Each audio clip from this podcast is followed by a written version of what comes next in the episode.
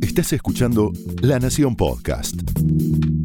A continuación, Humphrey Silo, editor de la revista Brando, te invita a descubrir la intimidad de un melómano en La vida circular.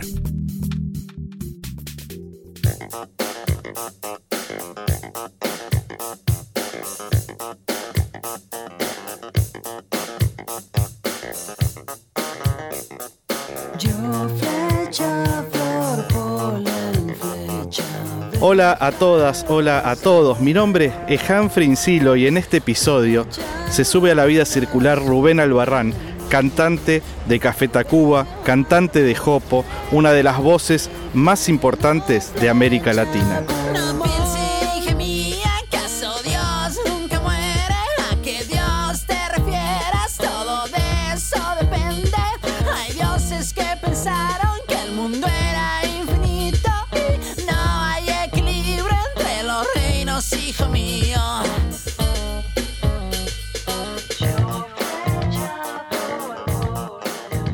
Rubén, bienvenido, gracias por subirte a la vida circular. Es un placer darte la bienvenida a este podcast. Déjame contarle a nuestra audiencia que no estamos grabando esta conversación en los estudios de La Nación, sino que lo estamos haciendo en el bellísimo Jardín Botánico de Buenos Aires. Y es muy especial para mí que tengamos esta conversación porque el nombre de este podcast está inspirado en una frase de El Ciclón, la tercera canción de Re, el segundo álbum de Café Tacuba. No la voy a cantar por pudor, solamente la voy a leer. Quiero hacerla un cuadrado, deformarla en un triángulo, pero la vida siempre vuelve a su forma circular. Es una canción que encierra un concepto muy poderoso, de mucha sabiduría, y lo que me pregunto y te pregunto son dos cosas. La primera es qué es lo que te llevó a hacer una canción así, o, más bien qué es lo que lo llevó, porque la hicieron con, con meme. Y la segunda es más bien una observación, que eras muy joven cuando la escribiste. En tal caso, ¿cuál es la lectura que haces de esa canción y de ese concepto ahora que ha pasado tanto tiempo desde que la hiciste?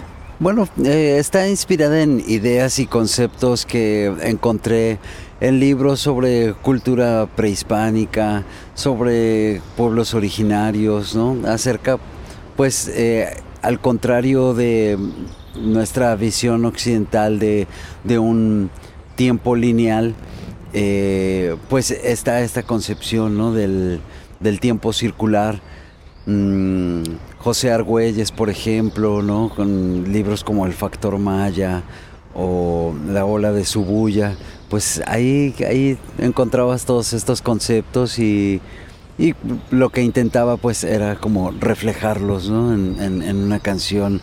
Me parecía, pues eran mm, eso, ideas que estaba aprendiendo y que que estaba integrando a, mi ser y pues la mejor forma de hacerlo fue a través del arte.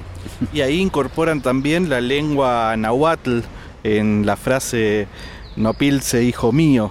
Eh, ¿De dónde viene exactamente eso? Y si fue en ese momento que, empezaste a establecer este vínculo, esta conexión con, con el legado de los pueblos originarios o si ya era algo que venía de antes. Sí, era algo que venía de antes, pues eh, nosotros nos conocimos cuando estábamos en la universidad. Eh, y en la universidad yo comencé a leer mucha historia prehispánica. Eh, entonces, y también empecé a estudiar náhuatl. Entonces, bueno, pues era casi como vertir, ¿no? Todo lo que, lo que vas aprendiendo, vertirlo en, la música, en el arte, en lo que estábamos haciendo en ese momento con Café Tacuba, porque esa era precisamente nuestra, nuestra búsqueda, ¿no? La búsqueda de, una identidad, eh, de encontrarnos quiénes éramos. Estábamos en el cuestionamiento, pues, como de los, de los grupos de rock, eh, precisamente hace un par de días pues respondí a una, entrevista acerca de Soda Stereo. Entonces eh, me preguntaban si yo había sido fan y pues no, la verdad es que no éramos fan. No, no, nuestra búsqueda era, muy diferente porque pues eh, la búsqueda de, de, Soda Stereo o de Caifanes pues era como más internacional. ¿no? Estaban como viendo a los, a los grupos de Inglaterra, de, Estados Unidos. Y, nosotros, que bueno, ya éramos otra generación, eh, estábamos diciendo, no, pero es que hay, hay mucha riqueza de dónde, de dónde eh, sacar para para, la, para hacer una música nueva, nuevas relaciones a fin de cuentas, no, hay nada nuevo bajo el sol. solo las nuevas relaciones, ¿no? Entonces crear esas nuevas relaciones que en realidad pues ni eran tan nuevas porque también ya había habido otras generaciones de músicos rockeros tanto acá en Argentina como allá en México, que habían retomado pues la, la, cultura popular, la cultura de los pueblos originarios, eh, la música tradicional, pero pues nosotros así jovencillos, sin, sin conocer demasiado de, de, la historia de la música, pues pensábamos que estábamos haciendo algo nuevo. La discografía de Café Tacuba es muy extensa y la verdad es que cada uno de sus discos alcanza un nivel extraordinario lo digo como fan. Sin embargo, si tuviera que quedarme solo con un disco de ustedes, mi elegido es Re. Supongo que para vos no será tan fácil quedarte con un trabajo en particular, pero sí intuyo que Re es un disco muy importante en tu obra, en la discografía de Café Tacuba, a nivel eh, no solo musical, sino también conceptual. Sí, definitivamente. Pues en el primer disco, como que eh, estamos tratando de desarrollar esta, esta búsqueda que te comparto, pero creo que fue hasta Re que, que ya empezamos a hacerlo de una forma como más, eh, más ordenada, tal vez un poco más apegados a, a las raíces, ¿no? Un poco más cercanos porque tampoco era exacto, sino era una interpretación, pero estábamos un poco más cercanos eh, habíamos ya tenido algún contacto con músicos eh, tradicionales, habíamos aprendido eh, cosas. sucedió que, por ejemplo, en el primer disco, en cada, cada una de las canciones era como un universo, ¿no? mezclábamos en una sola canción, mezclábamos pues diferentes ritmos y, e ideas, conceptos y en re como que como si fuera una célula que se, que se separa. Eh, eh, esa eclecticidad se dio en, el, en la totalidad del álbum y ese era un poco lo que estábamos buscando. Eh, que se notara esa diversidad cultural de la cual nosotros veníamos, pero tal vez como de una forma más clara, ¿no? Como te comento, en el primer disco fue canción por canción. En Re, como que en el álbum fue donde se dio esa, esa mezcla, esa eclecticidad. Y ahí creo que pasaron dos cosas. Por un lado, una vez más, el rol de Gustavo como, eh, no sé si decir como guía, como gurú, pero, en, pero cuando vos hablabas de, de artistas que venían trabajando a partir de la identidad, en el caso de Gustavo con Arcoiris ya desde los 70 estaba eh, presente y es algo que él mantuvo en, a lo largo de toda su, su obra prácticamente como hilo conductor. Y por otro lado, tengo entendido que el primer disco ya les había generado a ustedes la posibilidad de girar por México y de ir encontrándose con cada uno de los eh, artistas, de los ritmos, de los géneros y un poco a la, manera de, Gustavo Santolaya con León Gieco en, en De Ushuaia La Quiaca, que hizo ese trabajo eh, antropológico, musical, creo que de algún modo lo habrán hecho ustedes, ¿no? A, su manera. Así es, sí, íbamos recopilando pues experiencias. Eh, un poco como un álbum sónico. Ahorita pienso, por ejemplo, en la canción El fin de la infancia, que surgió durante una gira, fuimos a, Mazatlán. Eh, y bueno, en Mazatlán se estaba gestando, o bueno, ya, ya tenía mucha fuerza en ese momento, eh, un movimiento musical, un baile que se llamaba el baile de caballito, eh, que pues es digamos, como, pues yo diría como los principios de la narcocultura y eh, entonces fuimos a este lugar porque nos dijeron, no, es que tiene que ir a ver este el baile del caballito y fuimos a, un antro, no a un boliche, a, ver este y escuchar la, la, música de caballito. Y el resultado fue el fin de la infancia, ¿no? Esa, esa, esa canción surgió de, de esa experiencia. Y así íbamos como recopilando, íbamos conociendo músicos y entonces, bueno, pues se, se vio reflejado en el, eh, en el rey. Y esa, y, esa visión de entender también que la vanguardia no venía solamente desde Nueva York, desde el centro hegemónico de la cultura del mundo, sino que en realidad la vanguardia podía estar en una provincia, en una ciudad eh, de México, de su propio país, de América Latina. Cambiar ese paradigma, ¿no? Absolutamente.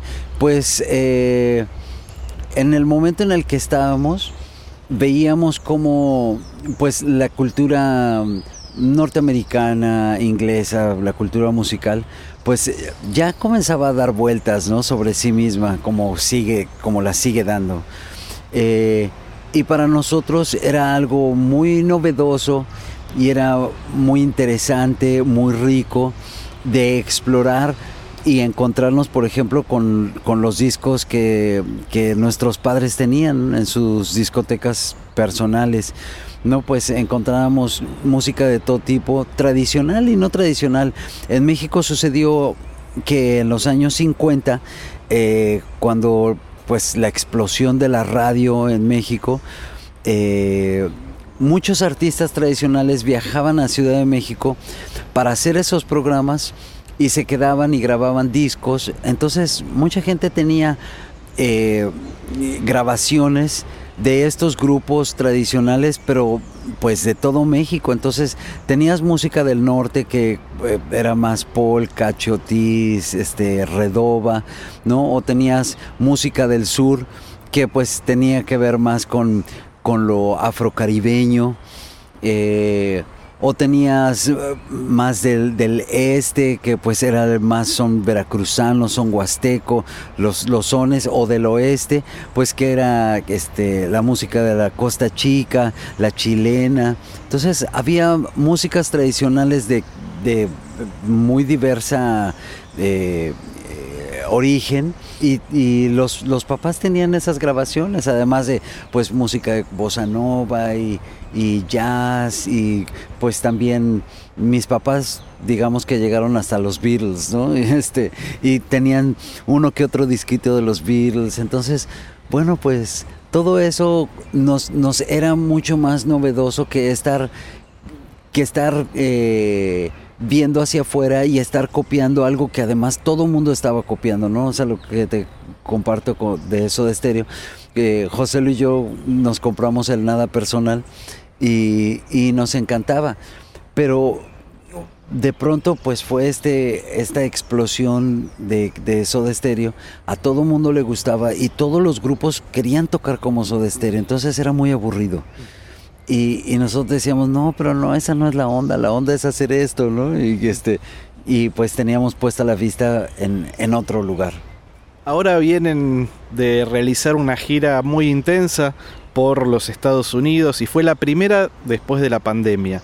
¿Extrañabas eh, salir de gira, al escenario? ¿Y cómo fue con el, digamos, el reencuentro con el objeto antes llamado gira? pues eh, sí, es algo muy disfrutable porque pues para nosotros que estamos acostumbrados a hacerlo, es un poco como una droga porque pues innegablemente hay, hay una explosión de adrenalina cuando sales al, escenario y te haces adicto a ella, ¿no? Te haces adicto pues a la alegría, al aplauso, aunque suene como cliché, ¿no? del público, a, compartir ese, ese momento con el público, te haces adicto. Entonces, pues regresar a ello es, es mm, pues es mucha emoción, eh, es muy bonito.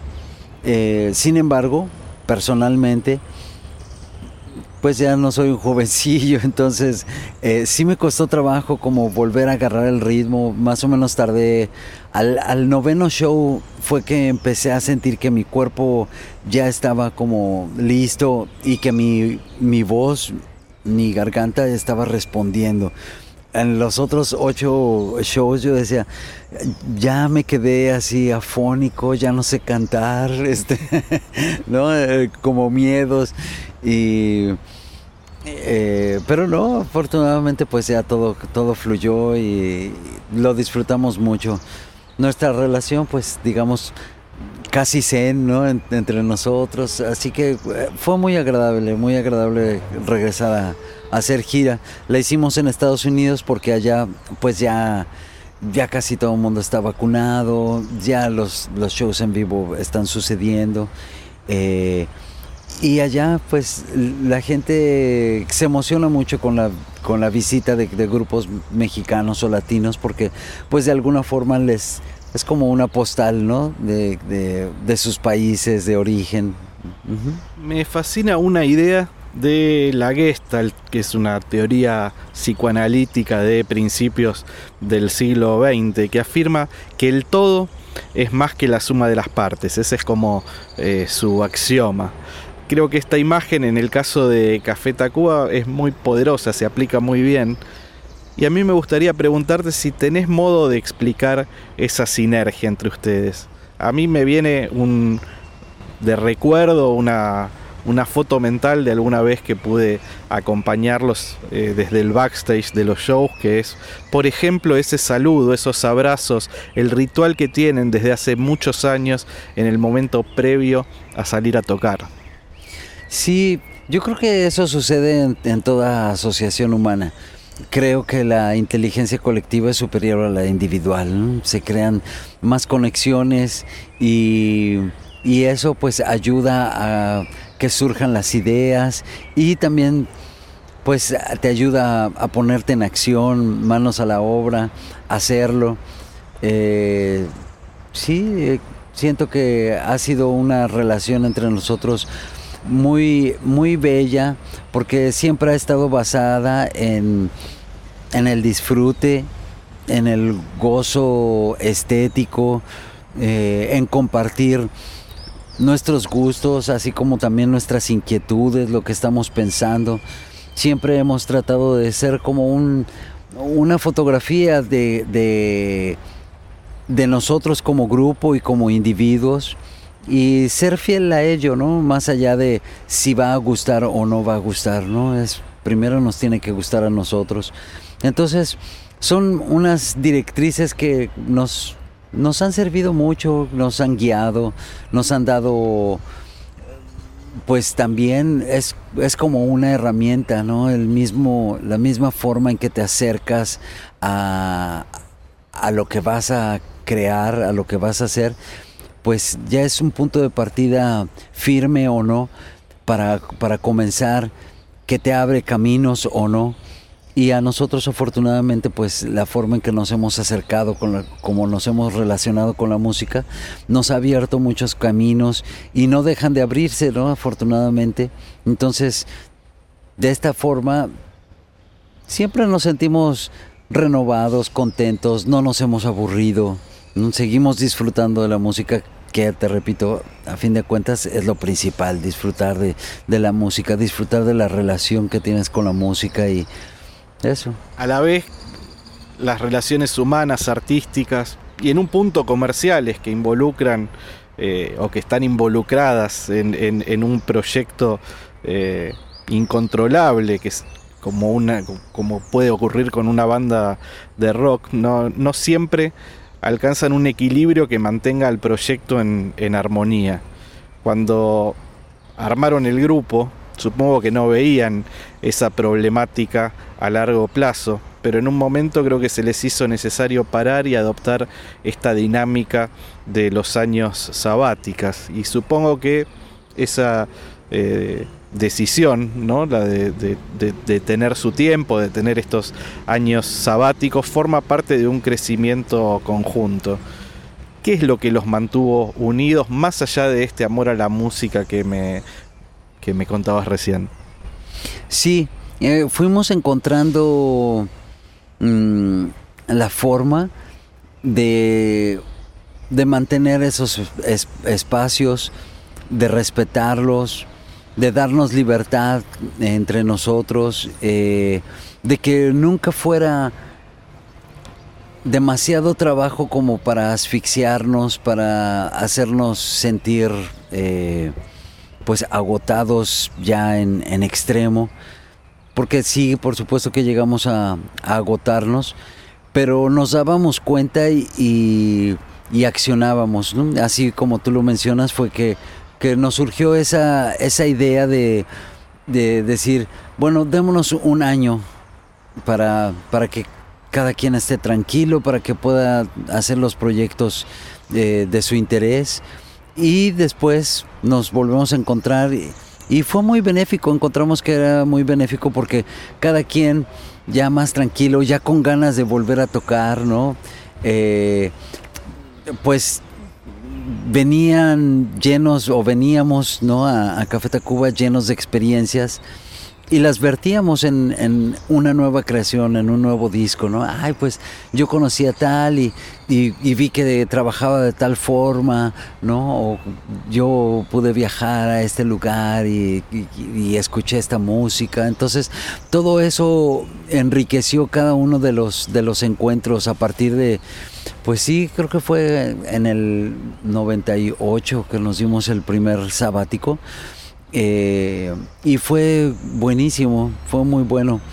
Siempre nos, nos trajo nos trajo cosas buenas. Eso encontré, además de que pues nunca fuimos tan tan reventados, Las, las drogas y el alcohol afortunadamente no, no nos destruyeron, pudimos seguir trabajando de una forma armónica. No te digo que no lo hicimos, claro que sí lo hicimos, pero pero siempre estuvo el trabajo ahí, ¿no? O sea, nuestra responsabilidad hacia lo que estábamos haciendo, el respeto y responsabilidad que teníamos por nuestro trabajo, por el de los nuestros otros compañeros, siempre estuvo allí y nos, nos mantuvo de alguna forma, pues no sobrios, pero sí más o menos concentrados. El aporte de Café Tacuba hacia el arte mexicano creo que no se restringe solamente a la música, pienso en otras disciplinas artísticas de las cuales quizás ustedes hayan sido inspiradores, no lo sé, no sé cómo lo sentís eso, pero sí eh, estoy seguro que, acompañaron. Pienso, por ejemplo, en, el cine, ¿no? En eh, directores como Alejandro González Iñárritu o Alfonso Cuarón, a, quienes a sus películas, por ejemplo Amores Perros, Café Tacuba ha hecho el, aporte. ¿Sentís que hay una conexión entre, entre lo que estaban haciendo ustedes y cómo surgió eh, esta explosión del cine mexicano? Creo que sí hay una conexión, eh, no específicamente de Café Tacuba, eh, pero sí de alguna forma de, la generación de la que provenimos y es algo que te digo, como te mencioné hace rato, no lo hicimos nosotros, o sea, se iba gestando, pero fue ese momento en el que hubo una explosión, ¿no? Y de que de alguna forma conectamos con mucha gente, con la sociedad de ese momento, con los jóvenes de ese momento, y resonó el mensaje que, estábamos enviando, ¿no? Que era, somos muy ricos culturalmente, ¿no? Y somos eclécticos, somos eh, muy diversos y podemos disfrutar de esa diversidad, ¿no? Esa diversidad nos, nos enriquece, nos nos da una base desde donde apoyarnos para, para realizar nuestras actividades con otra visión. Y creo que sí impactó fue impactando poco a poco, pues primero a, nuestras pequeñas audiencias, pero poco a poco se, se fue, fue permeando como nuestra sociedad. En la época en la que nosotros eh, comenzamos, pues nadie tocaba boleros, nadie estaba escuchando tríos o música norteña o cosa, pues eso era, eran como músicas que estaban muy en su gueto, digamos, y, y bueno, llegó el momento en que, por ejemplo, pues Luis Miguel dijo, ah, pues voy a hacer este, voy a cantar boleros, ¿no? Eso como un ejemplo de cómo llegó hacia hasta el mainstream, ¿no? Eh, algo que nosotros estábamos proponiendo pues desde el underground, o sea, éramos, éramos, no sé, un puño de grupos que estaba cada quien en su búsqueda, pero sí de eso, ¿no? De la, de la cultura popular, eh, de qué nos hacía mexicanos, qué, qué elementos culturales nos, nos hacían mexicanos y, y, también como cuestionarlos y reinterpretarlos, ¿no? Según pues también la experiencia universal que estábamos viviendo, ¿no? De dónde veníamos. En nuestro caso, pues obviamente el punk, el new wave nos, nos influenció muchísimo. De ahí, de ahí veníamos todos los, los grupos que nos gustaban, pues eran esos grupos, pero también comprendíamos que el, que el rock and roll no, no era la forma. El, rock and roll pues es, es el concepto, ¿no? Como no, no es vestirse necesariamente de, de, cuero, ¿no? Sino es más bien desafiar las, las leyes que en ese momento pues están mm, mediatizando al, a la generalidad de las personas, ¿no? Y entonces cuestionar esas reglas, esos, esos límites, era lo que estábamos haciendo, pero con una mirada no hacia otros lugares, sino hacia nuestro pasado, ¿no? Hacia, o hacia nuestras raíces, de que decíamos, bueno, el rock and roll sí viene de la música country y de la música negra, ¿no? Bueno, pues nosotros tenemos música negra y tenemos música no country, pero tenemos música tradicional, y, pero son diferentes. Y entonces, ¿qué va a suceder cuando nosotros la combinemos y todo eso? Y, y eso era nuestro rock and roll este vínculo que contaste con el disco de, o los discos de, Bolero de Luis Miguel tan exitosos, ¿en ese momento ustedes se dieron cuenta que estaban generando eso? ¿Él alguna vez hizo algún tipo de mención? ¿Es solamente algo que viste este, en retrospectiva con el, con el paso del tiempo, con esa sincronía? Pues tal vez lo comentábamos, ¿no? que decíamos, ay, ya viste que ahora Caifanes sacó una canción así como, como muy mexicana, decíamos, ah, sí, y cosas así. Eh, nunca fue algo que, se hablara, ¿no? Pero, pero yo pienso que es algo que, que se sintió, ¿no? Tal vez gracias a eso, cosas así es que, tal, que la gente nos ubique pues como un grupo, digamos, seminal, ¿no? Que que pues puso la semillita para que muchas cosas sucedieran, que muchos grupos tomaran su sonido o tuvieran una búsqueda artística, pues creo que estamos dentro de esos grupos seminales que, que lo hicieron.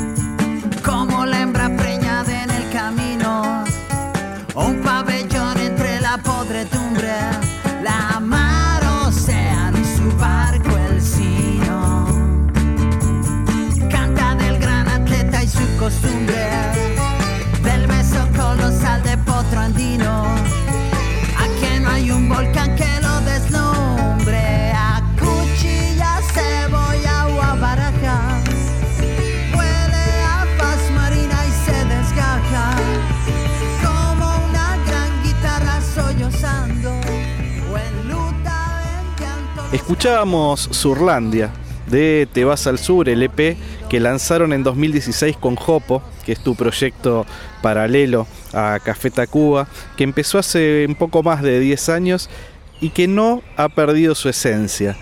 ¿Lo imaginabas en ese momento como un proyecto a largo plazo? No, no, siempre ha sido un proyecto, no sé cómo llamarlo, muy etéreo en el sentido de que se puede disolver en cualquier momento, ¿no? No, siempre hemos hablado que no tenemos futuro. Es más bien lo que, lo que es en cada, en cada una de nuestras reuniones.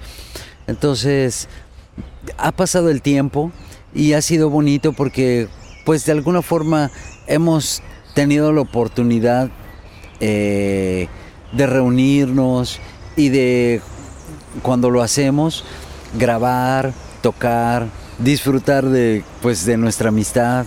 Entonces, sí, hemos, hemos sido afortunados en ese sentido y se ha pasado el tiempo, es, increíble que, que ya tenga tanto tiempo ese, ese proyecto. Me sorprende, no deja de sorprenderme.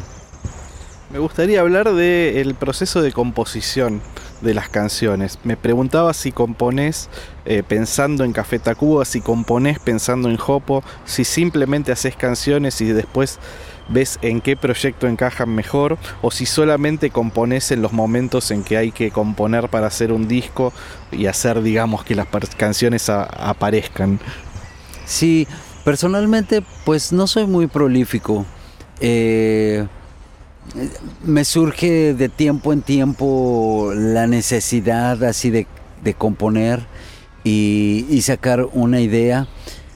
Tengo muchas ideas, pero, pero creo que están demasiado desperdigadas. Eh, son coros y versos sueltos y que muchas veces no, llegan a, concretarse en, una canción. Eh, en otras ocasiones, como te mencioné, pues sí tengo la necesidad de una idea o un sentimiento, expresarlo así directamente y, me siento y lo hago de, principio a fin. Eh, creo que las mejores ideas surgen así, ya cuando lo piensas demasiado, ya está de, hay demasiada cabeza eh, muchas veces. Eh, pues sí, así, así lo hago. Olvidé la otra parte de la pregunta, pero. No, era, tenía que ver justamente con, la dinámica de la, de la composición. Tu ocupación principal, Rubén, es la música, pero desde hace muchos, muchísimos años te transformaste, o acaso siempre, lo hayas sido en un activista de causas sociales, de causas ecológicas o ecologistas. Y creo que más allá de las cuestiones artísticas o creativas, hay cuestiones que eh, están por encima y que son las que realmente te preocupan en el día a día desde una visión más macro, desde una cosmovisión personal, ¿puede ser? Sí, eh, Normalmente en los movimientos eh, en los que me involucro, en las asociaciones a las que me acerco y apoyo o busco, intento apoyar o acompañar, eh, tienen que ver con una preocupación pues acerca de, del mundo en el que vivimos. Actualmente, por ejemplo, estoy trabajando con una tribu de noroeste de la República Mexicana. Ellos se llaman los Comcac y um, es una tribu pequeña, son 1500 personas aproximadamente. Eh, viven en el desierto, pero viven sin agua.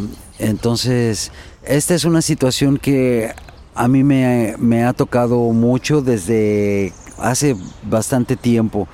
Eh, sí creo que vivimos actualmente la guerra por el agua y, que es algo que nos incumbe a absolutamente todos, porque el agua es la vida, no, no somos sin el agua.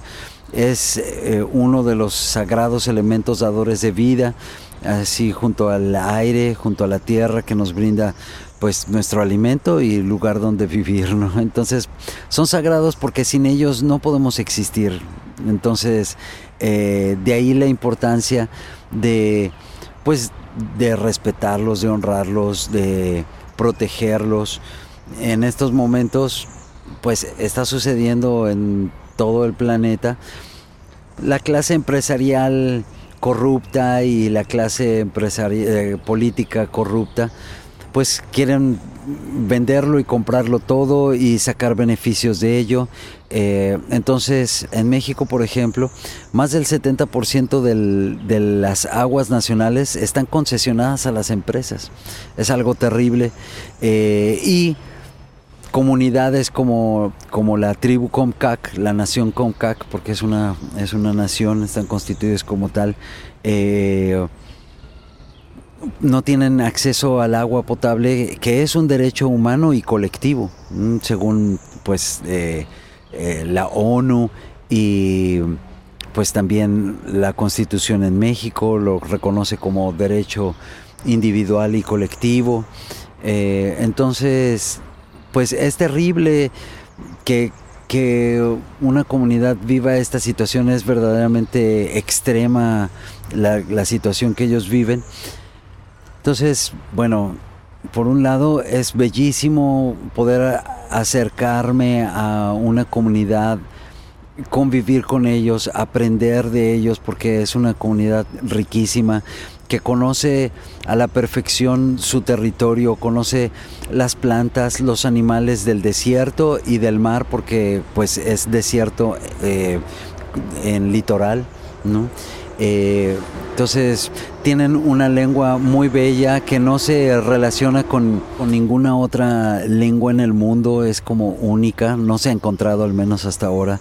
Eh, tienen conocimientos astronómicos eh, pues ancestrales, entonces toda esa riqueza está allí, pero pues se ve amenazada por la situación extrema que viven, comenzando por el agua y muchas otras situaciones. Entonces, pero más allá del, de, pues de esa gran oportunidad de poder convivir con estas personas, pues es también trabajar y hacerse cargo de esa, de esa situación que, que nos incumbe a todos que es el agua, ¿no? Decir, a ver, ¿qué está pasando en mi país con el agua? ¿Cómo que el 70% de las aguas nacionales, están concesionadas a refresqueras, cerveceras, mineras? Eh, eso, eso no debe de ser y las concesiones son de aquí a 30 años y además son renovables.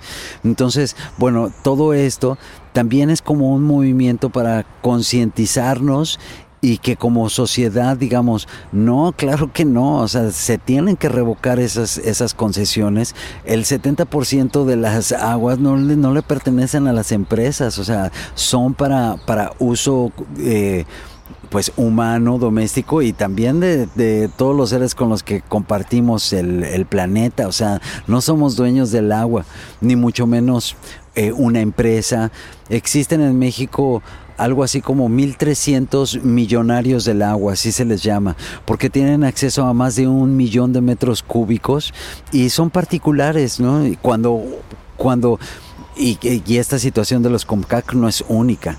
O sea, eh, en el mismo estado de Sonora también están los yaqui, a los que también les, les robaron el agua del río Yaqui. Eh, están los guarijíos. Y eso sucede, se replica en, toda la República. En el centro de, la ciudad, por ejemplo, acabo de estar eh, con compañeros de Xochicuautla, que también, pues, un proyecto megacarretero.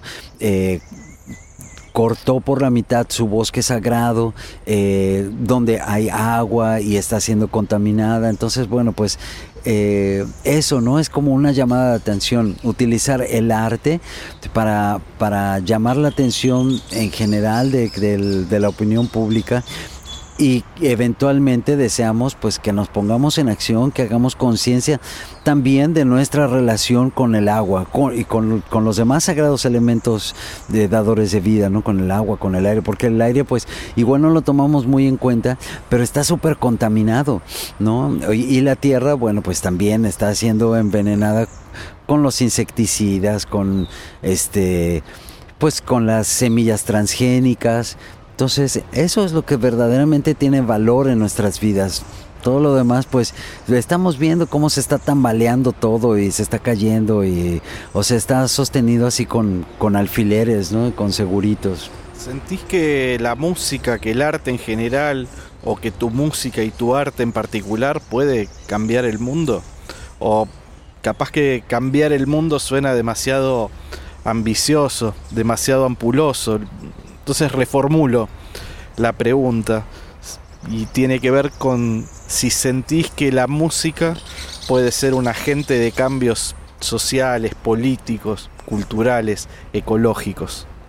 Sí, definitivamente. No creo que pueda cambiar el mundo como tal, pero sí creo que es un agente de, cambio. Es eh, una fuerza de transformación que es innegable, es como lo que conversábamos hace rato, ¿no? Acerca de que, bueno, pues nuestra visión era como ver hacia nuestras raíces y de pronto, bueno, eso se permea en, en pues parte de la sociedad y empieza a ver más brotes. De la misma forma, creo que, bueno, si nosotros podemos sentir esta urgencia eh, como músicos, eh, como artistas, porque creo que no solamente es la música, es el arte en general. El arte en general tiene esa tiene esa característica o ese don de, poder transformar y de compartir esos otros mundos posibles, ¿no?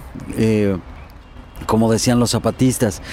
Es decir, cuando, cuando estás haciendo arte, tu imaginación te permite viajar a otros, a otros mundos que, no es este. Tal vez para muchas personas, eh, pues que han sido atrapadas por, tal vez por el trabajo, por sus obligaciones, por sus responsabilidades. Eh, no, no se den cuenta o no estén conscientes, no hagan conscientes en el día a día de, de que otras formas son posibles, de que podemos vivir de otras formas, unas formas más inteligentes, eh, formas que sean sustentables, formas en las que eh, vivamos en armonía todos. Sin embargo, bueno, pues nos, nos imponen una visión en la que te dicen, no, es que tú tienes que comer así, tienes que beber esto, tienes que vestirte de esta forma, tienes que escuchar esta música, tienes que trabajar de tal a tal hora y tienes que trabajar en esto, tienes que estudiar, esto es lo que tienes que estudiar para que después trabajes de lo que nosotros te vamos a decir que tienes que trabajar. Entonces, bueno, el arte permite abrir esas ventanas por donde dices, ah, no, pero, pero tal vez si yo no quiero estudiar eso, no lo tengo que estudiar. Tal vez yo pueda estudiar otras cosas que me interesan más y tal vez pueda trabajar de otra cosa que me interese más, que más bien que me guste, ¿no? Porque creo que el trabajo debe ser lo que te guste hacer, ¿no? Para ponerle ahí tu mejor energía. Si de por sí siempre es difícil, siempre hay obstáculos, pues cuando, cuando es lo que te gusta, pues tienes la energía para hacerlo. Cuando no te gusta, pues te sientes frustrado, te sientes cansado, ¿no? Y es lo que le sucede a gran parte de, de la gente que está haciendo cosas que no le gustan. Y entonces, bueno, pues... Eh, es una de tantas situaciones que nos desbalancean, nos desequilibran, hacen que nos estemos dando de, tropezones a cada paso del camino y, no tener esa confianza y estar caminando con, la mirada al frente y, poder estar creando y divirtiéndonos y disfrutando de la existencia. A fin de cuentas, pues de lo que se trata es de disfrutar la existencia, ¿no? Estamos aquí, nuestra vida y y nos vemos tan encerrados pues por el trabajo, por el estudio, por las obligaciones, por el deber ser, etcétera, etcétera, que nos impone eh, la sociedad, que por eso mismo el arte abre esas ventanas, entra aire fresco. Eventualmente si gustas te puedes liberar no a través del arte. Pues esa es la importancia de la música del arte en general. El año que viene Coldplay dará una seguidilla de shows en Buenos Aires. Anunciaron que tomarán varias decisiones vinculadas al medio ambiente, por ejemplo, impulsarán acciones que ayuden a extraer el dióxido de carbono que van a emitir durante el tour, como plantar un árbol por cada entrada vendida, animar a los fans a través de la app oficial de la gira a que utilicen transportes con bajas emisiones de carbono para ir a los estadios, garantizar que todo el merchandising se obtenga de forma sustentable y ética, ofrecer agua potable gratis para eliminar las botellas de plástico de un solo uso durante el concierto y poner el 10% de las ganancias resultantes del tour en un fondo para causas medioambientales y de conciencia social. Me preguntaba si evaluaban hacer algo similar con Café Tacuba en algún momento y si sentís que este tipo de, acciones de grupos gringos como Coldplay tienen sentido. Me parece buenísimo que lo hagan. Eh, pues ellos tienen una posición diferente a la que podemos tener un, un grupo tercermundista. Eh, yo creo que son acordes a lo que son. Qué bueno que tengan esa conciencia. Eh, pues por nuestra parte, tal vez hemos implementado algunas cosas que ahorita mismo no, te puedo mencionar. Pero bueno, hay una conciencia a nuestro nivel, lo hacemos y a fin de cuentas creo que lo, más importante es eh, en las personas, pues es el día a día, ¿no? Qué es lo que haces en el día a día. Yo no sé si, si los músicos de Coldplay, pues ellos tengan esa conciencia, deseo que sí, y que la, que la transmitan de verdad a sus, a sus fans. Permea en muchas otras personas y tal vez no todas, pero a muchas sí les haga cuestionar y les haga pensar que cada vez que te tomas una botellita de agua, pues estás, estás tirando ese, ese plástico, ¿no? Entonces, eh, personalmente, por ejemplo, pues yo me, niego a tomar agua de, de, botellita de plástico, ¿no? Digo, tienes que tomarla de algún botellón, ¿no? De tal vez más grande, pero tal vez sea un botellón reciclable. Eh, ¿no? Entonces, bueno, pues traer tu botellita de agua y llenarla cuando puedes. Pues son cuestiones tal vez así muy, muy inmediatas, pero que, que sí funcionan, o sea, que, que sí tienen un impacto. Entonces, sí, o sea, toda, todo, eh, todo cambio es bienvenido, toda acción que promueva la concientización, pues bienvenido es lo que necesitamos a, la escala de un grupo como Coldplay o a la escala de, de cada una de las personas. Eso está muy bien. No hay, no hay un, no hay una meta. Eh, pero sí que tendríamos que estar en camino, ¿no? O sea, en, en marcha, yendo hacia ese otro mundo donde, bueno, pues ya bajamos nuestras emisiones, donde hay que darnos cuenta de, por ejemplo, de que eh, deberíamos estar viviendo un mundo en descenso energético. O sea, al día de hoy pues se habla mucho esto de, sí, las energías limpias. Las energías limpias no existen.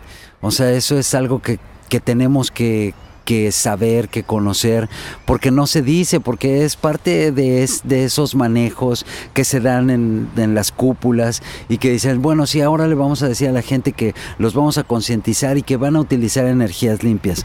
Las energías limpias no existen.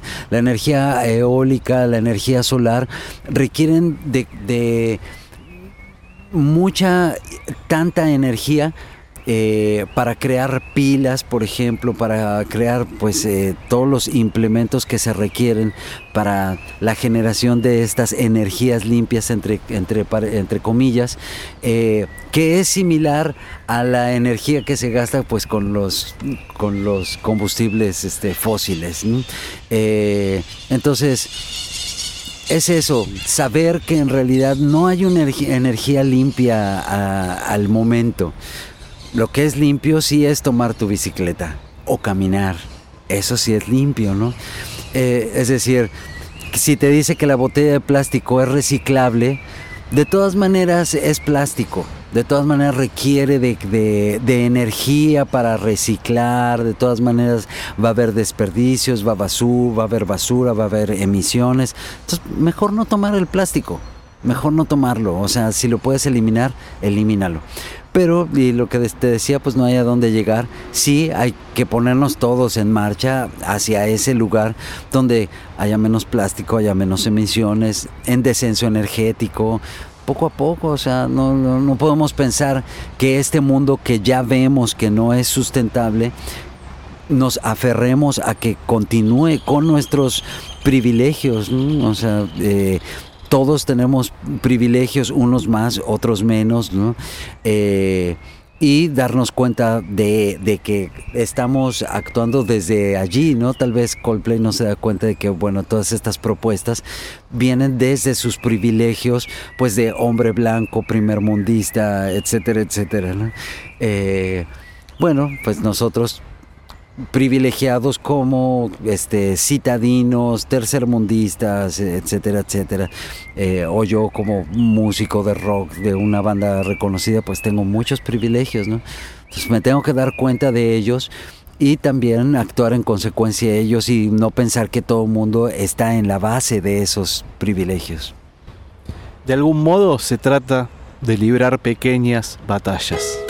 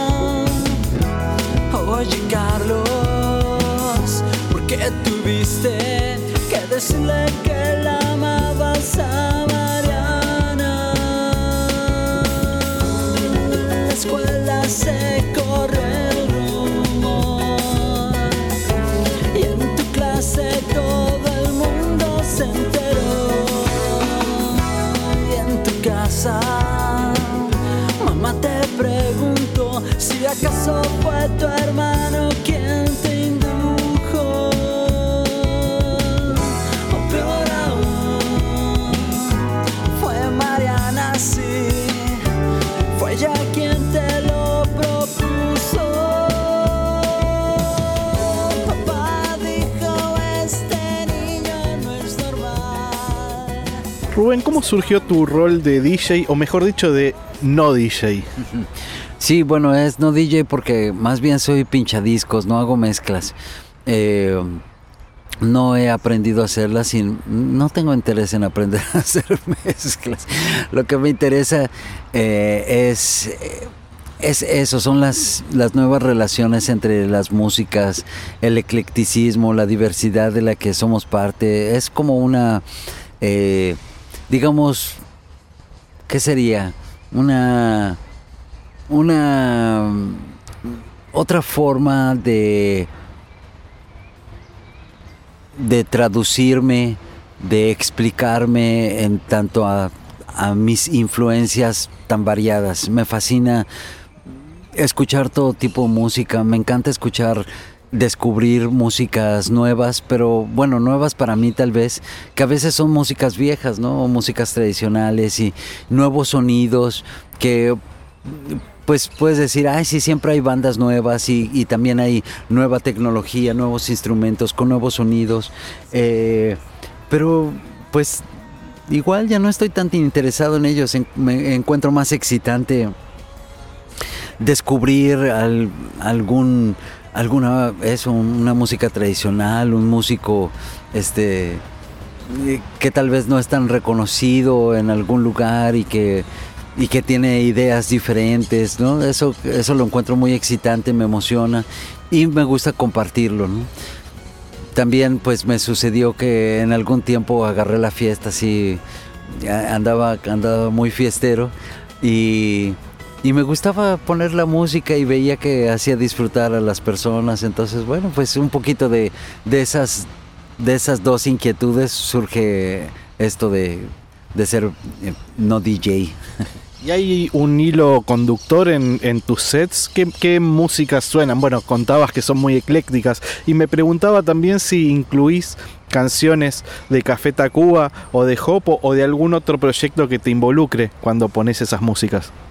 Sí, bueno, eh, en un principio estaba un poco negado a poner música de, Café Tacuba o de Hopo o eh, de algún otro proyecto, pero de pronto pues eh, me di cuenta de que a fin de cuentas pues estoy ahí para hacer pasar un buen momento a las personas, que se diviertan, que bailen, que canten.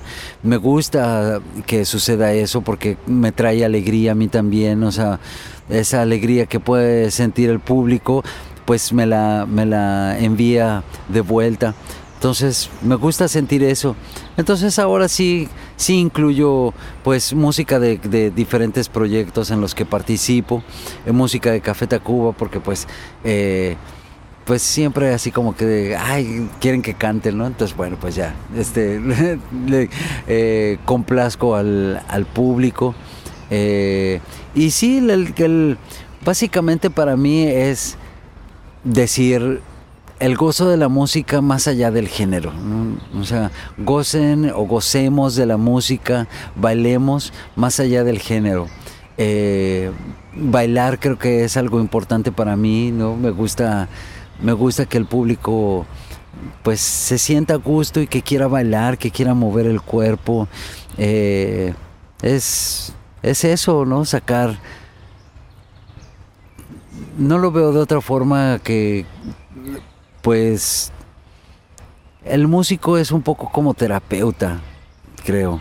O me gusta sentir que tomo ese, ese papel y que de alguna forma le traigo algo, algo benéfico al, al público, ¿no?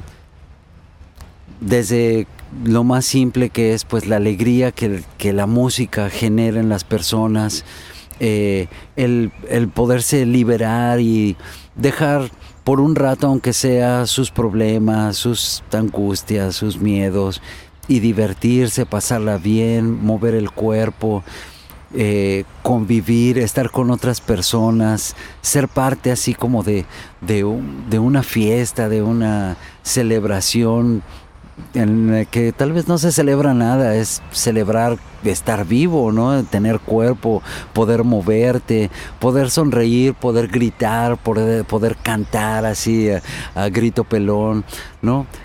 Quiero pensar que, que ofrezco ese espacio al público y, y pues que, que- que se van contentos, que se van más, más ligeros.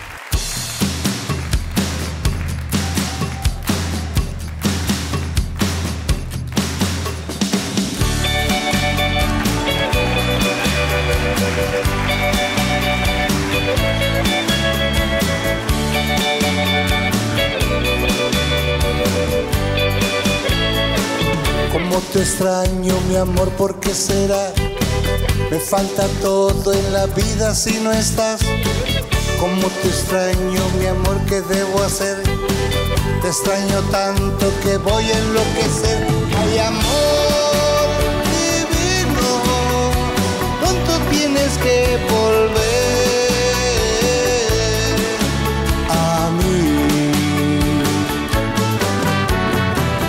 veces pienso que tú nunca vendrás, pero te quiero y te tengo que esperar. Es el destino, me lleva hasta el final, donde algún día mi amor te encontrará. Ay, amor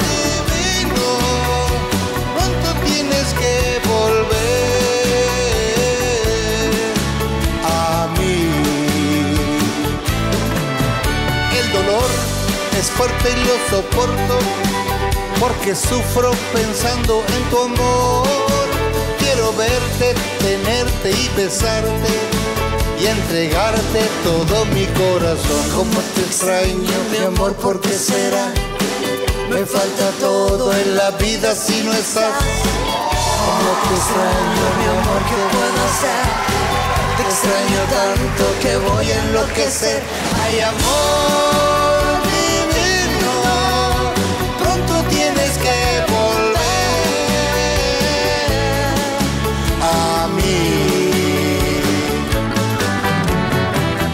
veces pienso que tú nunca vendrás, pero te quiero y te tengo que esperar. Es el destino, me lleva hasta el final, donde algún día mi amor te encontrará. Ay, amor divino, pronto tienes que volver. Escuchábamos recién la colaboración que hiciste con Leo Dan en Cómo te extraño, mi amor, una canción que este cantante argentino de la provincia de Santiago del Estero grabó por primera vez en 1964. Fue un gran éxito, pero para toda otra generación ese tema tuvo una vida número 2 y lo conocieron, lo conocimos a través de tu voz, cuando en 1996 se editaron Avalancha de éxitos con Café Tacuba, me preguntaba si en ese momento lo conocieron personalmente a Leo o al menos si habían tenido algún feedback. Eh, ya habíamos tenido algún feedback de su parte, habíamos escuchado que, que bueno, pues había buena onda eh, hacia nosotros. Y, bueno, pues sí, en esa ocasión tuve oportunidad, creo que ya, ya habíamos cruzado en algún lugar, nos habíamos saludado, pero bueno, cuan- cuando llegó esta invitación de hacer eh, este disco, esta grabación, eh, tuve oportunidad pues también de, de conversar, no mucho, pero un poco con, con Leo y pues fue muy bonito. Eh, sí, Leo Dan allá en México también tuvo una época de oro, ¿no? Hasta dicen que existía un pueblo llamado Leodantepec. este, y eh, pues sus canciones formaron parte de nuestra niñez, en nuestro caso lo escuchábamos cuando éramos niños, a través de las tías, Entonces, sí, sí marcó un momento y pues yo lo admiro mucho. Eh, tiene muchas otras canciones muy, eh, pues que forman parte de, de, esos recuerdos y que son hermosas. La verdad a mí me encanta cómo te extraño. Eh, en, mi, en mi set, por ejemplo, pues pongo la versión original y que es, una versión que me fascina, no me canso de, ponerla, ¿no? Y, además veo la reacción en el público y también la disfrutan muchísimo. Ahora creo que esa canción en, particular eh, fue muy importante para la conexión de Café Tacuba con el público argentino. ¿Ustedes lo sienten también así? Creo que sí, creo que fue como, como un, un link que nos funcionó. Quiero pensar que no solo eso, ¿no? sino que eso abrió tal vez la, puerta para que conectáramos eh, con muchas otras canciones. Pero sí, definitivamente, pues eh, mucho tuvo que ver la canción de, de Leodan. Y, me gustaría que me cuentes, ya que estamos en la vida circular, si es que de algún modo esta colaboración de la cual eh, hablábamos, relativamente reciente, creo que fue en 2018, que la grabaron para este álbum DVD celebrando una leyenda, si sentís que viene a cerrar un círculo. Absolutamente. Hemos tenido oportunidad como de, de encontrarnos con artistas, músicos que hemos eh, admirado, como es este caso con Leodan, y que pues terminamos cerrando el círculo, eh, encontrándonos en, esa espiral ascendente, ¿no? Y, y compartir esa música que sin saberlo nos venía uniendo desde mucho tiempo atrás. Entonces sí, es muy bonito, es muy bonito eh, esas experiencias han sido eh, pues muy disfrutables. Más allá de avalancha de éxitos, han hecho un EP de versiones de los tres. Déjate caer, de hecho, ya tiene una entidad propia en el imaginario Tacuba, en todo el imaginario latinoamericano. También han grabado en álbumes tributos para José José, para los Mutanchis incluso. Eh, me gustaría saber a dónde está el encanto para vos, para ustedes, de hacer covers, de hacer versiones. Pues eh, siempre lo hemos dicho, primero fuimos eh, escuchas y después pues ya por el amor, el gusto a la música, nos convertimos en músicos. Entonces, eso, compartir tus gustos, ¿no? Es pues, ¿qué es lo que haces cuando estás con un amigo? ¿No? Le dices, oye, tengo el disco nuevo de, tal banda y se lo quieres compartir, ¿no? Le quieres compartir la, la, música que te gusta, la canción, la lírica, porque de alguna forma te sientes identificado y, y tú sientes que te expresas a través de ella. Entonces, eh, el, sucede lo mismo con, con, los covers. Es como poder compartir con esos amigos que son el público eh, tus gustos, cómo es que te encuentras con, con una composición y te, te puedes expresar a través de ella de una forma tal vez diferente, pero hay, hay, hay un significado para ti, ¿no? Significa algo, esa letra o esa música y, y tiene que ver contigo, con con lo que quieres comunicar. Eh, esa es la fascinación de, los covers, creo. Y que aparte, bueno, pues son canciones que con los que fácilmente puedes hacer como una conexión, ¿no? Porque son canciones pues ya conocidas, que tal vez tuvieron un éxito que muchas otras personas disfrutan. Entonces, es eso, ¿no? Es, es como hacer conexiones, compartir los gustos. la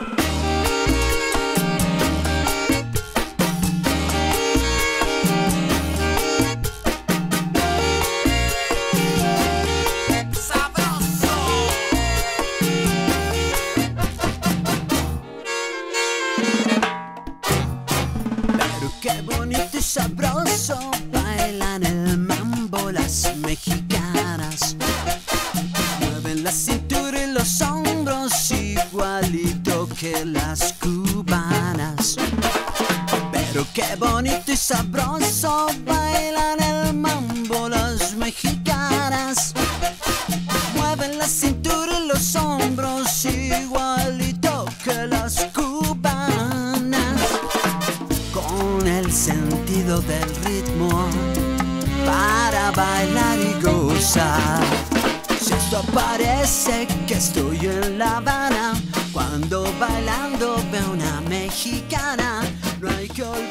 Así suena bonito y sabroso en La Vida Circular, esta colaboración que has hecho, Rubén, con la orquesta Pérez Prado, que en verdad no es la única colaboración, has cantado varias veces en vivo con ellos y lo que pasa, al menos por lo que pude ver en video, no pude verlos todavía en vivo, es realmente mágico, es como un viaje en el tiempo. ¿Cómo ha sido esta experiencia? Ha sido muy bonita, ha sido muy enriquecedora y benéfica para mí. Me ha traído cosas que de verdad que no esperaba ni de lejos. Primera, bueno, tocar con una con una banda de metales es algo impresionante, es de mucha emoción. Algunos de un par de los músicos de la orquesta llegaron a conocer a Pérez Prado, eh, llegaron a hacer giras con él.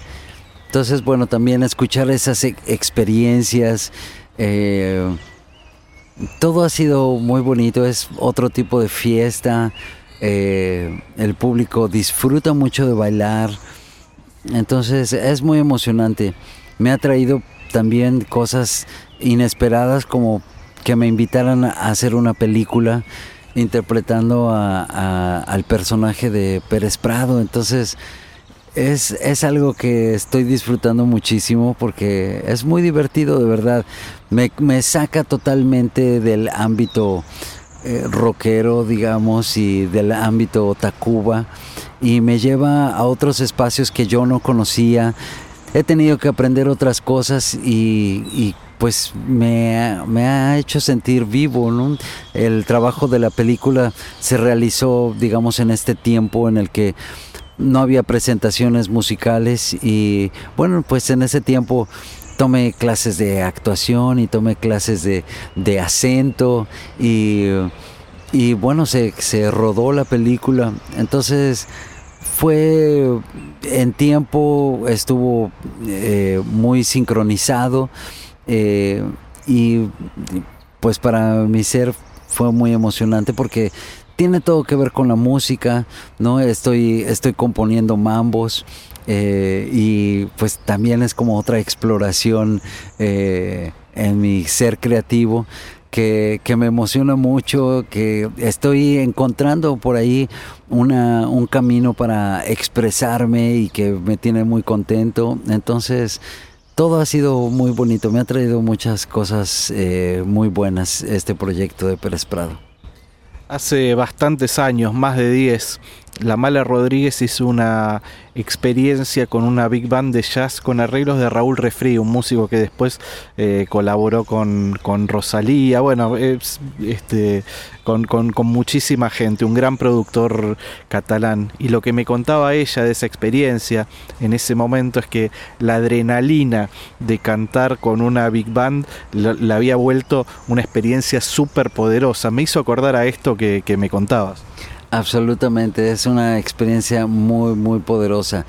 Eh, hicimos algunas grabaciones, eh, así para compartirles, hicimos unas grabaciones eh, y mm, lo hicimos en vivo.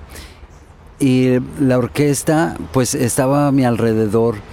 Entonces ya nada más por, por todo el aire que mueven los, los metales alrededor de uno eh, se convierte en una experiencia muy, muy física, muy física. Es, es muy poderoso. Una, una banda de 15, 20 miembros es muy poderosa, es muy fuerte. No puedes parar de bailar, es de una alegría este, inconmensurable. No hay quien se pueda resistir a no bailar. Eso es de verdad maravilloso. Y, y la música de Pérez Prado me fascina. O sea, encuentro muchas cosas eh, que a mí siempre me han gustado ¿no? en, en la música.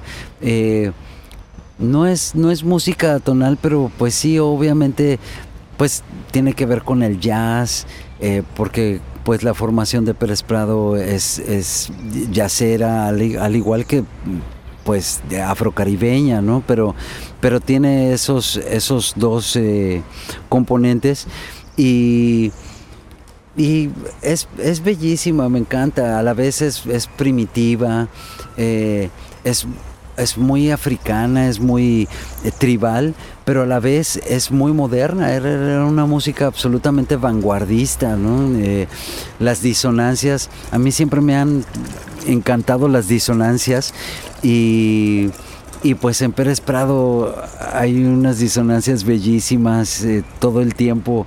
es como como música de la, de la selva de asfalto tal cual, ¿no? Me fascina. Dentro de la vasta discografía de Damaso Pérez Prado, eh, yo tengo un, un, álbum en particular que es favorito, que lo escuchaba mucho con mi hija Lulu cuando recién había nacido, que es su colaboración con una cantante de jazz que es Rosemary Clooney, eh, haciendo un repertorio donde mezclan estándares de jazz con algunas canciones maravillosas, por ejemplo, Corazón de Melón. No sé si tuviste oportunidad de escuchar esa grabación en particular, si no es así te la recomiendo mucho porque es un discazo absoluto. No la conozco, me encantará conocerla, sí. Ahí, pues era muy prolífico. Eh, Pérez Prado tiene tantos y tantos discos y obras eh, y la verdad que voy conociendo y conociendo más y me sigue sorprendiendo y me sigue gustando y, sigo diciendo qué musicazo, o sea, ¿por qué no es tan ahora, no? En otro tiempo sí lo fue, pero ahora mismo como que un poco está eh, tal vez algo olvidado algo relegado, pero de verdad que era un músico, un compositor, pero impresionante. De hecho, tuvo una especie de revival, uno de sus temas este, más, más conocidos, probablemente su, su, tema más conocido, que era el Mambo número 5, Mambo number 5, cuando Little Louis Vega en los años 90 hizo A Little Bit of Mambo, que lo volvió a poner en su momento un poco en las pistas de baile, un poco como lo que estaban haciendo ustedes en ese momento con, eh, con Leo Dan, ¿no? De, de retomar ese legado del pasado, pero concuerdo absolutamente que es una figura que no está eh, puesta en valor y creo que este proyecto, tanto con la orquesta como la película, va a volver a, ponerlo a circular seguramente. Y en relación a la película, eh, yo pensaba que, o pienso que probablemente sea tu, tu primera incursión en la actuación en el formato audiovisual más allá de los clips, pero también hiciste una experiencia como actor o en un proyecto que era una obra de teatro hace unos años con Ofelia Medina en el espectáculo El placer de nuestra lengua. ¿Esa había sido la primera vez que, que, así, que hiciste teatro? Esa fue la primera vez que hice teatro. Bueno, había hecho teatro en, en la escuela primaria, ya sabes, las obras así de fin de año que hicimos El Mago de Oz. Pero sí, esta fue mi, primera mi primera eh, incursión seria en el teatro, pero muy hábilmente Ofelia Medina, que pues ella es actriz y directora, creó esta, esta pieza que no era una obra de teatro, era una, pieza eh, básicamente eh, de poesía erótica en lengua este, española, ¿no? De, de los pues de todos los países donde se habla español, hizo una recopilación de poesía erótica. Y fue una pues una puesta en escena bellísima que disfruté mucho. Y ella no me la complicó mucho porque básicamente salía de mí mismo no o sea eh, esta, en esta ocasión la película de Pérez Prado pues sí fue interpretar a otra persona. Y no no imitarlo porque eso también mm, el director tal vez vio mis, mis posibilidades, mis límites y dijo, no necesitas querer imitarlo, o sea, es una interpretación desde, desde, desde ti de este personaje. Entonces también fue como muy libre, eh, no hubo presión de su parte y, y por eso lo disfruté mucho. ¿Y cómo fue la, la, composición? Me imagino que más allá de que había un guion, más allá de que estás involucrado con, su música, también habrás tenido que involucrarte en tu vida, leer no sé cuántas eh, grabaciones o entrevistas a Pérez Prado de repente hay, hay, circulando como para que hayas podido empaparte del personaje. ¿Cómo fue ese, e, e, ese proceso? Eh, el director, Emilio Mayé, pues sí, me, dio mucho material que en realidad no es tanto, no hay tanto material eh, eh, circulando en, lo, en donde lo puedas escuchar en entrevistas, donde se pueda escuchar, pues sí, algo de literatura. y sí, bueno, pues hice, hice mi, mi investigación, mi, mi tarea, estuve estudiando. Y era un personaje que me encanta. Hay muchos muchos lugares, muchos puntos en los que me puedo identificar con, con él y, y, me encanta, me encantó interpretarlo, como conocer un poco más acerca de, de, ese personaje que pues sí, o sea, eh, la parte musical es lo que más se conoce de él pero su persona no tanto. Y además de que no es una película biográfica, o sea, es, una ficción en la que participa el, el, personaje y también por eso era como más libre. Me gusta mucho que coincide con otra película que llega desde el mainstream. Eh, se está por estrenar la biopic de Ricky Ricardo, de Desi Arnaz, que era el marido de Lucille Ball, que también cantaba, que también era una figura eh, latina de mucha proyección. Me, gusta mucho esta sincronía que de repente se estén este, reivindicando esos personajes de los años 40, de los años 50, de esa época tan rica y tan maravillosa.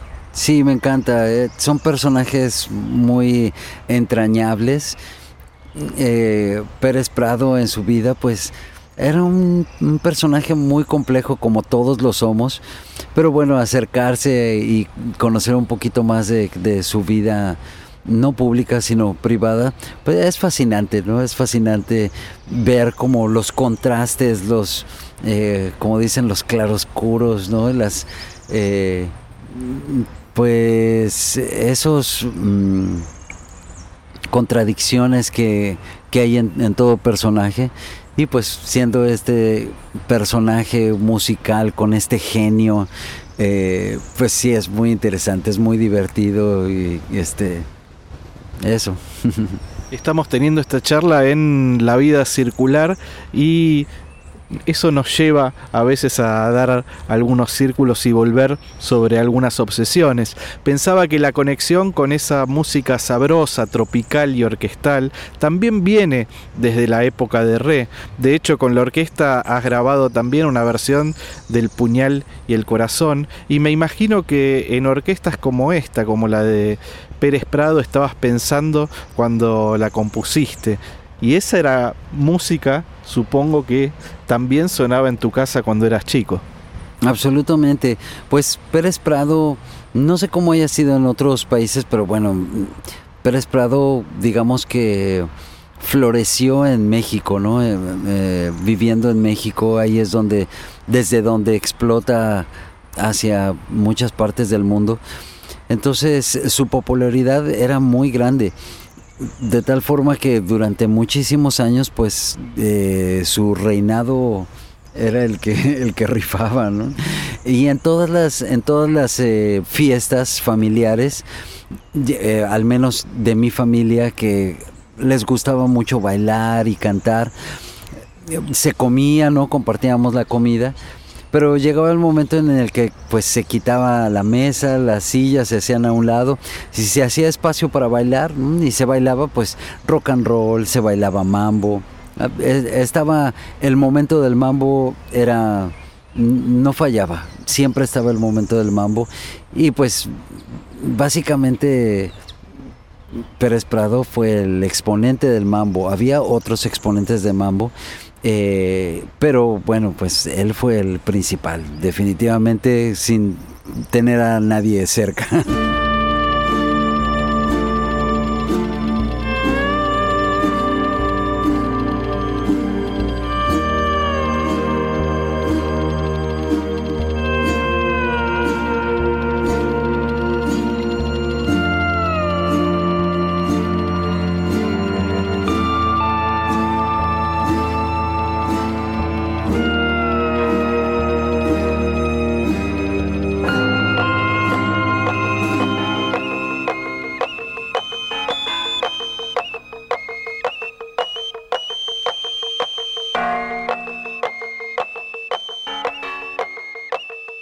Escuchábamos recién un fragmento de la versión de el Kronos Quartet, la versión que hizo el Kronos Quartet de 12-12. Y, lo primero que quiero decir es qué increíble ese arreglo increíble de Osvaldo Golijov.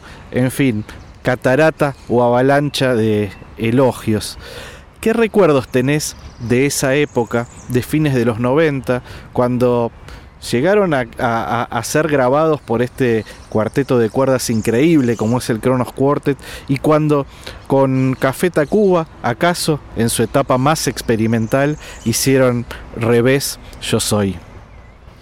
Bueno, me encanta ese tema 1212, hace años que no que no lo recuerdo, pero sí recuerdo que para mí la digamos de donde el concepto de donde surgió hacer esto, era como una fiesta de pueblo en la que estabas escuchando por un lado a la banda de pueblo, por un, por otro lado pues estabas escuchando los, los, los cohetes, ¿no? Era, era eh, y también pues está la feria y estabas escuchando música electrónica. Eh, recuerdo que, que, quise integrar un sampler de una canción de Thalía que en ese momento era así como un tema muy, muy popular que justamente escuchabas en las ferias. Nosotros le llamamos ferias a, como e, estos, mm, digamos, en el centro del pueblo se llevan juegos mecánicos para chicos o a veces incluso para grandes, ¿no? Depende de, pues depende de, la feria, eso es la feria, no es como mercado acá que se entiende, ¿no? La feria es cuando llega al, pueblo los juegos mecánicos y hay, hay pues rueda de la fortuna y caballitos y está el juego para, para meter canicas en los hoyitos y ganar un premio, ¿no? Un osito de peluche. Aquí le llamamos kermés una, una kermés, sí también se entiende allá, no es tan utilizado, pero se entiende allá.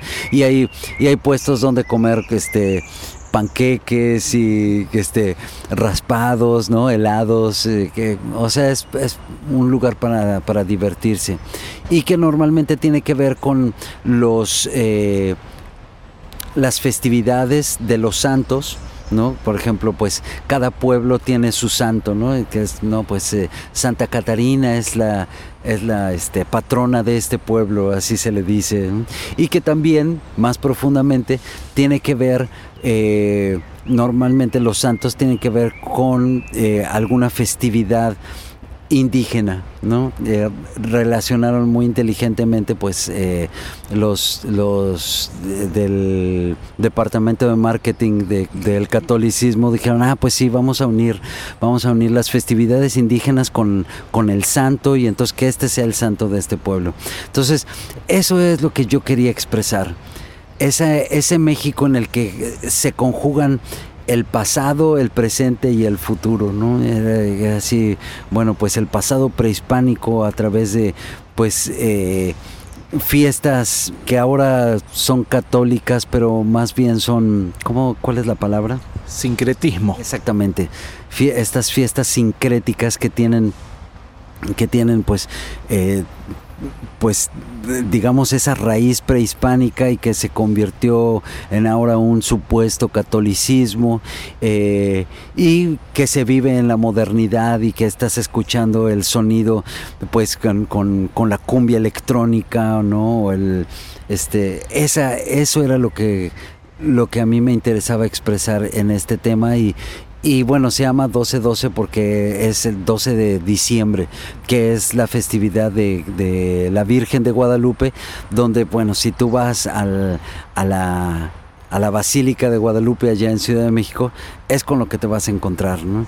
Es toda la mezcla de, de, todas esas culturas, todas esas visiones y todos esos tiempos reunidos en un momento, ¿no? Festejando pues a la Virgen de Guadalupe de, esa época en que, en que compusiste esa, esa canción, hay una anécdota que tiene que ver con Buenos Aires, que cuando vinieron a presentar ese disco en la trastienda, la gente, el público, coreaba las canciones instrumentales.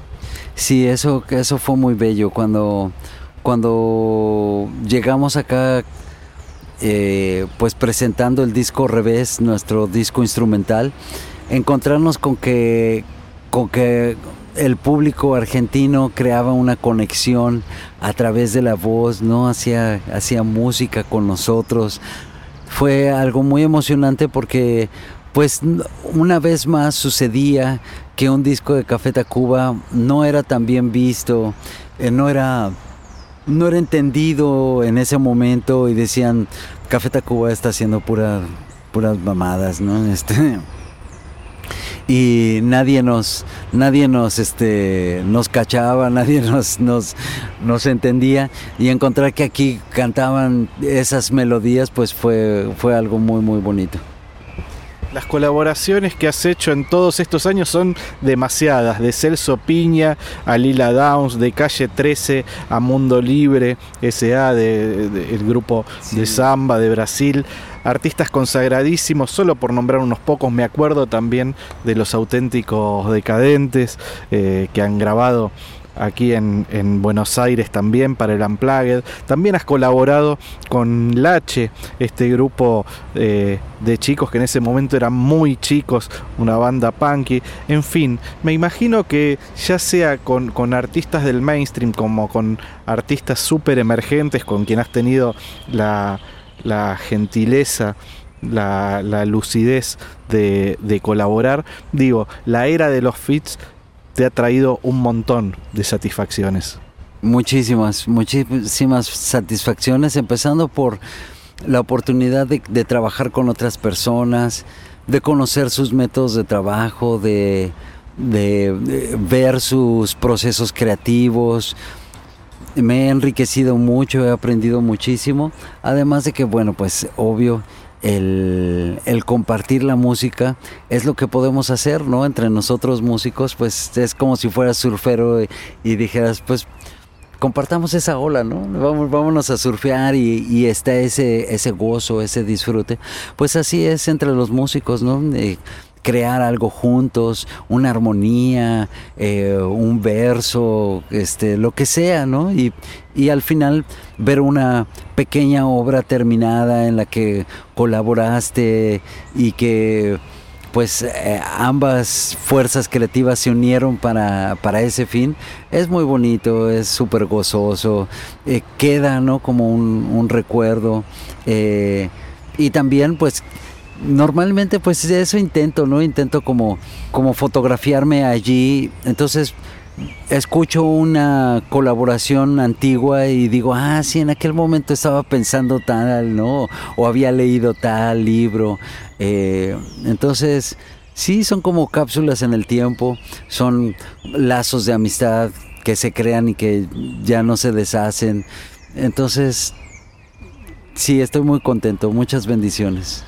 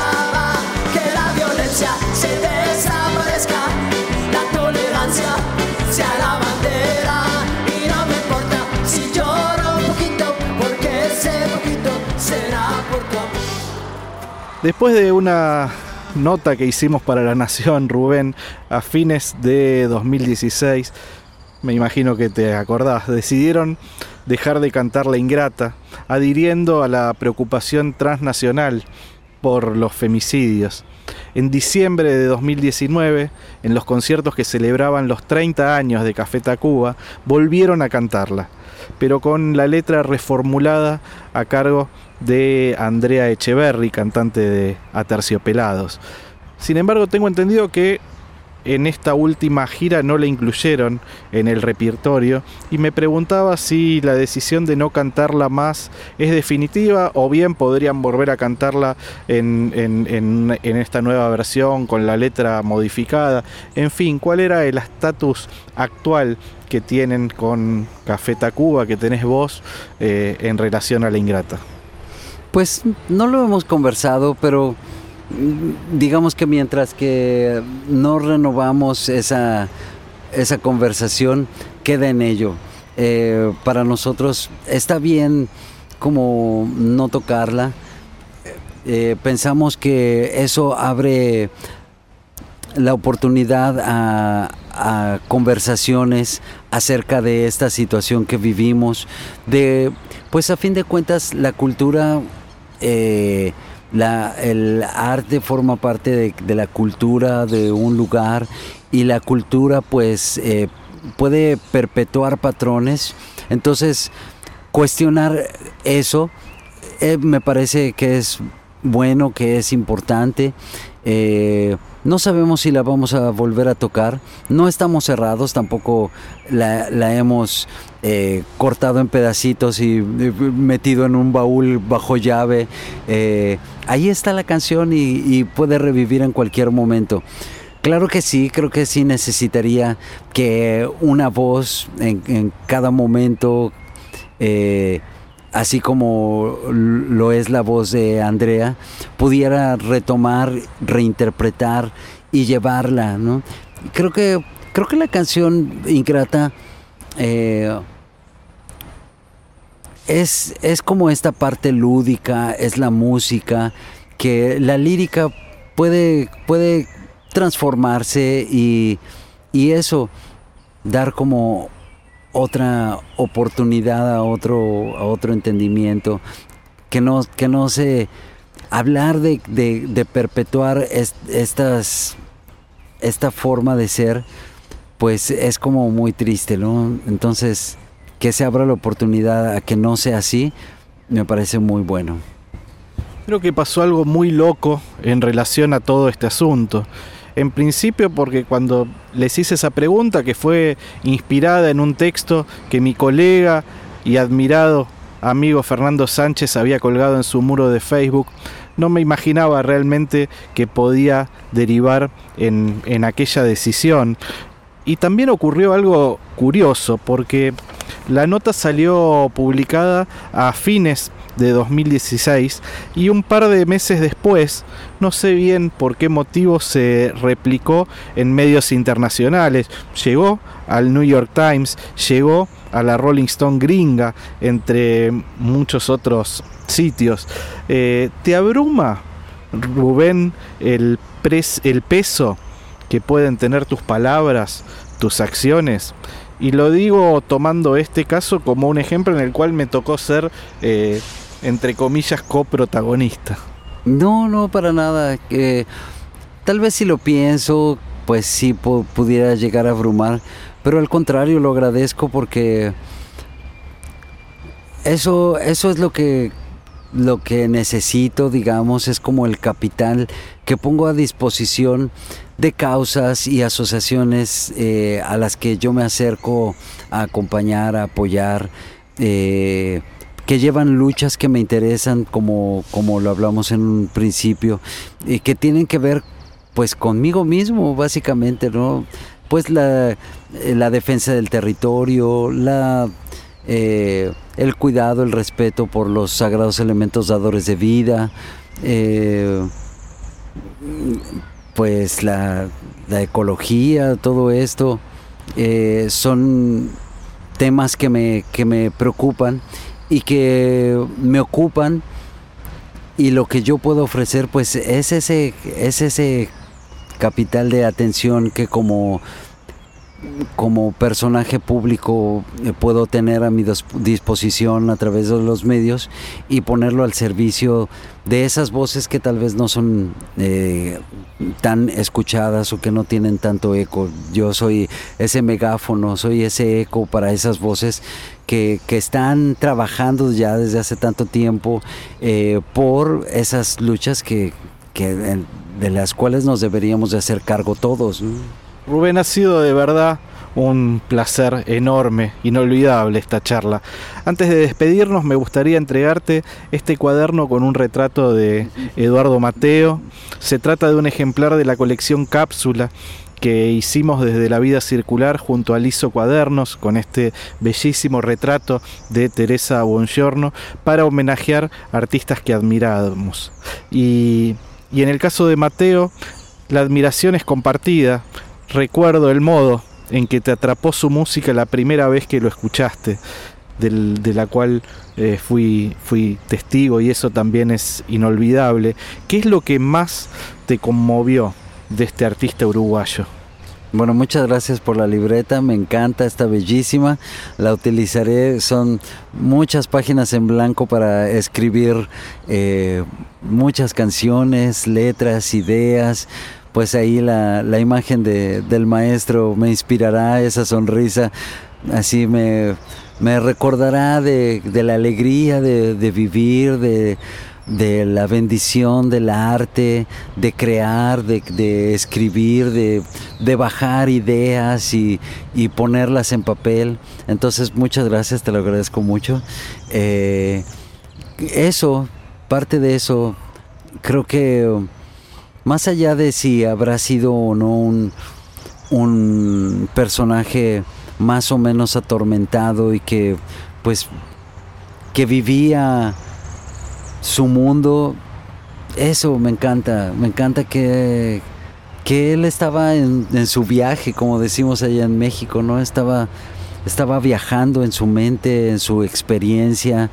Eh, su música lo refleja porque no es una música eh, común, no es, no es una música que todo el mundo hiciera, es una música que tiene sus parámetros propios de belleza, o sea, es, es, la belleza de él, es la, belleza que él captaba, es su visión, su, eh, su sensibilidad.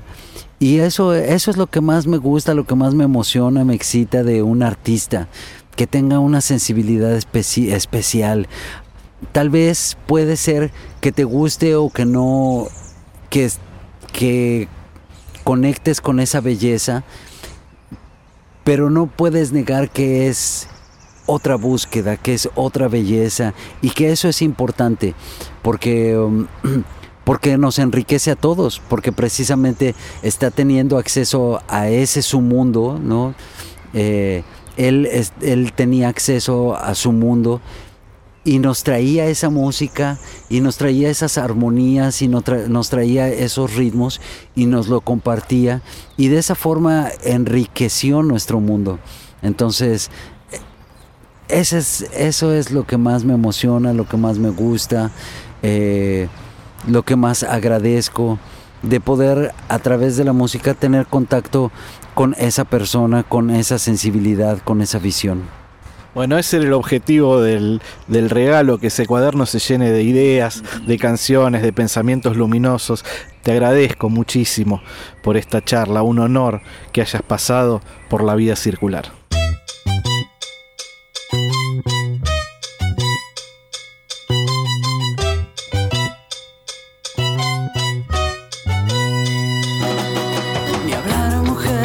Esto fue La Vida Circular.